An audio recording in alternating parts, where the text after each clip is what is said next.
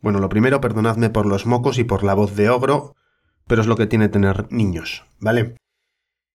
Me estoy dando cuenta de que muchas veces os hablo de la rehabilitación cardíaca y todavía no os he explicado qué es la rehabilitación cardíaca. Os voy a dar mi punto de vista sobre la rehabilitación cardíaca. ¿Qué es la rehabilitación cardíaca para mí? ¿Cómo la entiendo yo? Fijaos, la definición clásica de 1964 de la OMS dice que la rehabilitación cardíaca es la suma de las actividades necesarias para influir favorablemente en la causa fundamental de la enfermedad y para procurar las mejores condiciones físicas, mentales y sociales, de forma que el paciente pueda, por sus propios medios, retomar o preservar un lugar en la comunidad tan normal como sea posible. Hay definiciones más modernas que matizan un poquito más y se adaptan mejor a una idea más contemporánea de la rehabilitación cardíaca. A mí me gusta especialmente la definición del 2013 de la Asociación Británica de Prevención y Rehabilitación Cardiovascular, porque me parece algo más completa y es la que suelo utilizar yo para analizar el concepto de la rehabilitación cardíaca. Esta dice que la rehabilitación cardíaca es...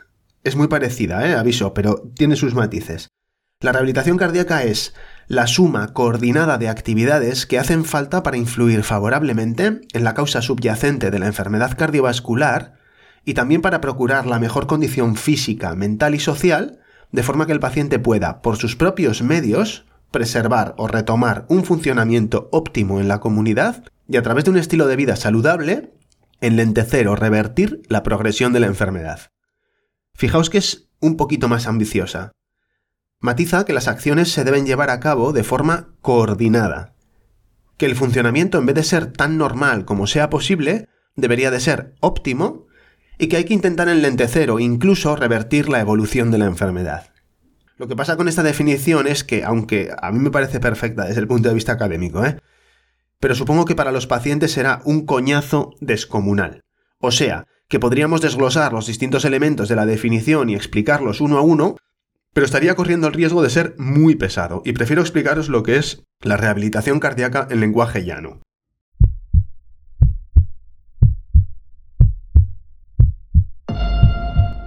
Soy Sigor Madaria y esto es La Atiendo.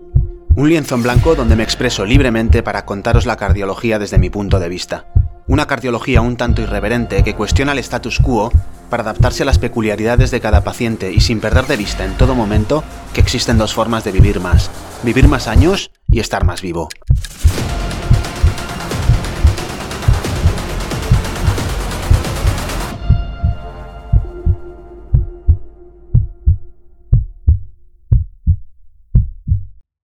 Ahí va mi definición de andar por casa de la rehabilitación cardíaca, que es bastante sencilla de entender y ya de paso un poquito más motivadora y vigorizante. ¿Cómo? ¿Que te ha dado un infarto? Pues tranquilo porque existen dos formas de vivir más. Vivir más años y estar más vivo. Eso es la rehabilitación cardíaca. Y hay un comentario o cita de la doctora Raquel Campuzano, que es experta en prevención y rehabilitación cardíaca, que dice lo siguiente. Un cateterismo te salva la vida, pero la rehabilitación cardíaca te la devuelve. Esta frase, además de ser muy bonita, también es muy acertada. Vale, Sigor, me ha quedado clara la definición de la rehabilitación cardíaca, pero ¿qué tipo de pacientes son los que deben optar por un programa de este tipo? Pues esa es una muy buena pregunta, alter ego mío. Esto tradicionalmente se inició con pacientes que habían tenido un infarto, pero más o menos rápidamente se fue extendiendo también a otros pacientes coronarios y a pacientes con insuficiencia cardíaca, y así paulatinamente también a otros contextos clínicos. En teoría, y si atendemos a la definición, cualquier paciente cardiológico es un candidato teórico al tratamiento. El problema es más de los recursos que son finitos que de la conveniencia del tratamiento como tal. El tratamiento es perfectamente aplicable a pacientes que han sido diagnosticados de un infarto agudo de miocardio o angina de pecho, que es donde más evidencia tiene, y de hecho en esto se ha conseguido demostrar una reducción de la mortalidad de hasta el 50% en los programas de rehabilitación cardíaca. Pero bueno, también es extensible la indicación a pacientes que han sido sometidos a un cateterismo terapéutico, pacientes sometidos a una cirugía cardíaca, pacientes con insuficiencia cardíaca, pacientes con hipertensión pulmonar, con claudicación intermitente o arteriopatía de las piernas, esto es eh, la enfermedad de los escaparates, pacientes con múltiples factores de riesgo cardiovascular, no hace falta que tengan enfermedad establecida, ¿vale? Si son diabéticos, dislipémicos, hipertensos, obesos, sedentarios, fumadores, etc. En teoría también se pueden beneficiar de un programa de rehabilitación cardíaca, ¿vale? Vale, Sigor, muy bien. Ahora ya sé qué es y quién debe hacerla, pero sigo sin ver claro cómo se hace o en qué consiste en realidad. Pues perfecto, te lo explico. La rehabilitación cardíaca consta de una serie de componentes operativos que se pueden dividir de distinta manera, pero en esencia son los siguientes. 1. Educación y estrategias de cambio de conducta. Con educación nos referimos a que el paciente tiene que conocer su patología, tiene que conocer la enfermedad que tiene, y tiene que conocer también los factores de riesgo o aquellos factores o elementos que influyen en la historia natural de su enfermedad, los que pueden hacer que empeore su cardiopatía. Los pacientes con insuficiencia cardíaca tienen que conocer también la forma de detectar las descompensaciones y tratarlas con diuréticos cuando sea necesario. Y etcétera, ¿vale? En general hay que resolver cualquier duda del paciente con respecto a su proceso. El paciente tiene que conocer su enfermedad y la forma de cuidarse y los controles que tiene que llevar a cabo. Eso en cuanto a la educación. Y esto también enlaza muy bien con el siguiente punto, que es eh, lo relativo al cambio de conducta. Para el manejo de los factores de riesgo relacionados con el estilo de vida, que son la dieta, el tabaco, el ejercicio, hay que afilar las estrategias del cambio de conducta. Esto es la entrevista motivacional, técnicas de cambios de hábitos, etc. Porque el paciente, además de saber qué es lo que tiene que comer y cómo se tiene que ejercitar, lo más importante, de hecho, es que lo haga, ¿vale? Que coma sano, que se ejercite. Además, también hay que identificar trastornos del sueño que pueden ser susceptibles de una intervención que permita garantizar un buen descanso a los pacientes por la noche. Aquí entran la restricción voluntaria del sueño que hacen muchos pacientes pues cuando retrasan la hora de acostarse por ver la tele, por trabajar, el insomnio, los trastornos circadianos o de los ciclos sueño-vigilia por las turnicidades, piernas inquietas, síndrome de apnea del sueño, etc. ¿Vale? Cada uno puede tener su intervención. Además, si el paciente fuma, habrá que ver el grado de motivación del paciente para dejar de fumar, la dependencia física, la dependencia conductual y las herramientas farmacológicas que le podemos ofrecer y poner a disposición del paciente todos los recursos que haga falta para que deje de fumar si realmente quiere. Y aquí aprovecho para hacer un inciso y recalcar que no tenemos que imponer nuestros valores y lo que nos parece que deberían hacer los pacientes. A veces los pacientes entienden la vida de forma un poquito distinta a nosotros y no necesariamente es peor. Hay pacientes que una vez que tienen la información necesaria, siguen queriendo, por ejemplo, acostarse tarde o fumar mismamente, o no hacer ejercicio, ¿vale? No debemos caer en el error de insistirles o moralizar por su elección. Es solamente una forma diferente de entender la vida. Y esto también es rehabilitación cardíaca. Otra de las funciones importantes de la rehabilitación cardíaca es lo relacionado con la medicación. ¿Tiene el paciente pautados todos los fármacos que han demostrado mejoría pronóstica? Y si están pautados, ¿están pautados a las dosis adecuadas? ¿Hemos conseguido los objetivos de control de tensión, colesterol, azúcar? Hay una función muy interesante en algunos casos de la rehabilitación cardíaca que es que podemos establecer una estrategia para ajustar la medicación aprovechando los repetidos contactos que se producen durante el programa. Luego, mediante la educación, el paciente tiene que saber, ¿no? Para qué sirve cada medicamento y qué puede esperar exactamente de cada uno de ellos. Hay que ver si el paciente tolera bien la medicación, o sea, si tiene efectos secundarios, si son tolerables, si compensan los beneficios. ¿Se pueden evitar haciendo algún cambio? Es muy importante también saber si el paciente se adhiere a las recomendaciones, es decir, si está tomando la medicación, si no la está tomando, cuando no la toma, por qué no la toma. Porque casi siempre, detrás de un problema de adherencia, existe una causa corregible. Por ejemplo, desconfianza en el fármaco o en el médico, temas de dinero, olvidos, efectos secundarios, todos los distintos motivos para no tomar un medicamento generalmente se pueden resolver con información y haciendo los ajustes adecuados. Los aspectos psicosociales son otro de los objetivos de la rehabilitación cardíaca. Por ejemplo, tema laboral. Bajas, incapacidades, eh, incorporaciones a la actividad laboral, pues son una problemática habitual entre los pacientes de rehabilitación cardíaca en la que le tenemos que acompañar o ayudar. Conducción de vehículos a motor, si son profesionales, si no lo son, si pueden, si no pueden conducir, cuándo pueden conducir. Y luego, en el tema psicológico, psiquiátrico, pues muchas veces existen problemas en paralelo que pueden ser causa o incluso consecuencia de la enfermedad que les ha llevado a la rehabilitación cardíaca. Por ejemplo, ansiedad, que puede ser reactiva o incluso puede ser un factor de riesgo para desarrollar enfermedad cardiovascular. Lo mismo con la depresión, que puede ser un trastorno adaptativo por el infarto o puede llevar a conductas o ser directamente la causa también de enfermedad cardiovascular. La cardiofobia o la hipocondría, que puede aparecer también de forma reactiva. Vale, pues bueno, son cosas que habitualmente vemos en los pacientes de rehabilitación cardíaca y que hay que intentar identificar y ponerles una solución. Y por último, pues otras cosas en las que también se incide o que conviene aclarar durante la rehabilitación cardíaca, pues son aspectos relativos a la sexualidad, disfunción eréctil, dudas, miedos, síntomas de disfunción sexual en hombres y mujeres. Hay que garantizar una adecuada salud periodontal, que sabemos que está muy relacionada con la enfermedad cardiovascular, manejar el resto de las enfermedades del paciente, etc. En definitiva, un abordaje integral del paciente para intentar que vuelva a estar lo mejor posible tras su nuevo diagnóstico cardiológico. Uf, Sigor, qué de cosas. Em, en la definición hablabas de coordinarlas. ¿Cómo se supone que se coordina todo esto? Vale, pues de entrada, todas estas intervenciones se dividen en tres fases operativas en función del momento del proceso clínico. Como la forma normal de acceder a una rehabilitación cardíaca suele ser un diagnóstico por un proceso cardiológico agudo, la fase 1 es la fase en la que empieza todo. Normalmente se aprovecha el propio ingreso para activar el programa y hacer las primeras intervenciones.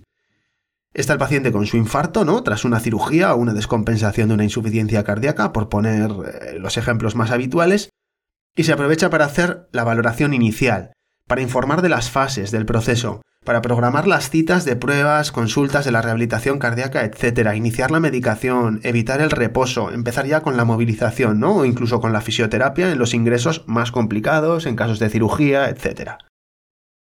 La fase 2 es la fase más vistosa de la rehabilitación cardíaca, un poco la que mejor se conoce desde fuera, y probablemente la más intensiva. Habitualmente se hace de manera ambulatoria, o sea, con el paciente desplazándose desde su domicilio, ¿no? al centro donde se hace la rehabilitación cardíaca. Y a poder ser de forma muy temprana tras el alta, idealmente una semana. ¿Por qué? Pues porque cuanto antes se haga el primer contacto, más arropado se va a sentir el paciente y más posibilidades hay de que no se pierda en el proceso. Y ambos, tanto sentirse arropado como que no se pierda en el proceso, son elementos muy importantes o objetivos importantes de la rehabilitación cardíaca. En esta fase, la fase 2, se hace una valoración cardiológica del caso, que sirve para saber cuáles son las necesidades específicas de cada paciente y qué le debe ofrecer la rehabilitación cardíaca a cada paciente en particular, y en qué intervenciones hay que hacer más énfasis. Y una vez que hemos identificado los objetivos específicos de cada paciente, pues se establece el plan operativo para ese paciente. En la fase 2 suele haber contactos repetidos con los distintos profesionales que participan en el programa, que pueden ser educadores físicos, fisioterapeutas, médicos, nutricionistas, psicólogos, asistentes sociales, cualquier profesional que se os ocurra, ¿vale? Al servicio de los objetivos de la rehabilitación cardíaca. Y es la fase en la que el paciente acude al gimnasio a hacer las sesiones supervisadas de ejercicio físico. Para esto último, una de las cosas que se hace es valorar el estado de acondicionamiento del paciente, el hábito previo de hacer ejercicio, si ha desarrollado o no miedo al ejercicio a raíz del diagnóstico, que es una cosa muy habitual, y muy importante, se hace una valoración del perfil de riesgo del paciente para presentar complicaciones con el programa de ejercicio. En función del riesgo de ese paciente para presentar una complicación, de su autonomía para ejercitarse y de las posibilidades del sistema, se establece un plan de entrenamiento que puede ser más o menos tutorizado y más o menos supervisado. Otro día hablaremos de las funciones específicas del gimnasio de la rehabilitación cardíaca en esta fase del tratamiento. Así, después de uno, dos, tres meses, depende, se supone que ya hemos hecho todo lo que teníamos que hacer en esta fase y comienza la fase 3, que básicamente es el resto de la vida del paciente, con sus rutinas saludables, con sus hábitos saludables, su tratamiento crónico y su seguimiento por los especialistas pertinentes en cada caso. Vale, ahora ya sé lo que es la rehabilitación cardíaca, qué pacientes se pueden beneficiar de ella y más o menos cómo se coordina. ¿Pero en todas las partes se hace igual? Pues la pregunta es muy pertinente. En general, los programas hay que adaptarlos, además de a los pacientes, como ya hemos dicho, también a los recursos disponibles y los sistemas en los que están integrados. Y por eso se puede hacer de muchas formas diferentes, pero el objetivo al final va a ser siempre el mismo. Luego, la forma en la que lo hagas puede cambiar muchísimo. Por analizar dos modelos diferentes. Las rehabilitaciones cardíacas de los sistemas públicos se caracterizan por tener muchos recursos, tanto desde el punto de vista material, de espacio y con un número de profesionales implicados muy grande. Se puede decir que tienen todo, pero tienen una pega. Al ser tan grandes, también son algo más torpes, y se enfrentan a grandes volúmenes de pacientes, a los indicadores de calidad, la burocracia, y se apoyan mucho en la hegemonía oficial.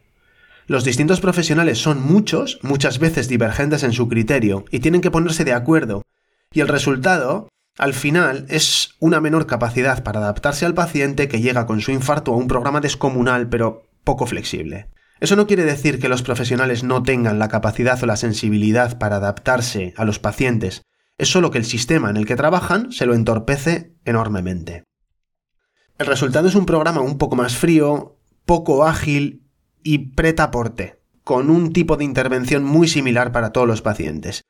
Es un poco como el Titanic, pero que lleva a un montón de pacientes y para cuando consigue cambiar el rumbo, el paciente ya ha terminado el programa. Los programas de las rehabilitaciones cardíacas de sistemas privados, por el contrario, son más heterogéneos, cada uno es de su madre y de su padre. La forma en la que se implemente va a depender en parte de la política del sistema en el que operan de las demandas de los pacientes, de la flexibilidad de los profesionales que la componen, de las coberturas de las aseguradoras privadas, etc. Pero sin duda, dejan mucho más margen a la creatividad y son bastante más ágiles. Yo la experiencia que tengo con la rehabilitación cardíaca es ya bastante amplia. Son más de 10 años haciendo rehabilitación cardíaca, trabajé durante 4 años en, en, la rehabilitación cardíaca en el Hospital de Basurto, diseñé y llevo dirigiendo más de 10 años la rehabilitación cardíaca del Igualatorio Médico Quirúrgico en Bilbao, incluso redacté el proyecto inicial de la rehabilitación cardíaca del Hospital de Urduliz. Y tengo que decir que lo que me divierte de verdad o con lo que me siento más satisfecho es con la rehabilitación cardíaca que hago en mi práctica privada. El volumen de pacientes es más manejable, la coordinación entre los distintos profesionales es mucho más sencilla, se hace de forma inmediata y existen muchas más posibilidades para adaptarse a las demandas, las exigencias, la idiosincrasia de los distintos pacientes y las dudas que les van surgiendo sobre la marcha. En mi rehabilitación, Paso mucho tiempo con los pacientes dentro del gimnasio, participo directamente en la aplicación de las cargas, incluso a veces, y esto que no salga de aquí, me apunto a la sesión de entrenamiento y sudo con ellos, cosa que en los hospitales públicos en los que he estado sería absolutamente impensable. En los hospitales las oportunidades ya solo para pisar el gimnasio de un cardiólogo son muy limitadas porque la actividad asistencial no te deja ni un minuto para estar en el mejunje. Repito, se puede hacer de muchas formas diferentes, pero el objetivo final va a ser siempre el mismo. Un paciente conocedor de su patología, un paciente implicado en el autocuidado, un paciente en objetivos de control de los factores de riesgo cardiovascular, un paciente que conoce y aplica los principios de un estilo de vida saludable y, por último, un paciente autónomo y seguro de sí mismo. Gracias por escuchar el capítulo hasta el final. Si te ha parecido interesante, premialo con likes, me gusta, estrellas y recursos semejantes de sus respectivas plataformas y suscríbete al podcast. Te avisaré de cada nuevo episodio. Además, comparte el contenido con tus amigos y conocidos. Con eso me ayudas a mí y quizás a un tercero a recuperar la esperanza de seguir latiendo. Por último, si tienes algún problema cardiológico y sientes que necesitas ayuda para llevar una vida activa y adaptada a ti, contacta conmigo a través de mi web sigormadaria.com. Nos vemos en el próximo episodio.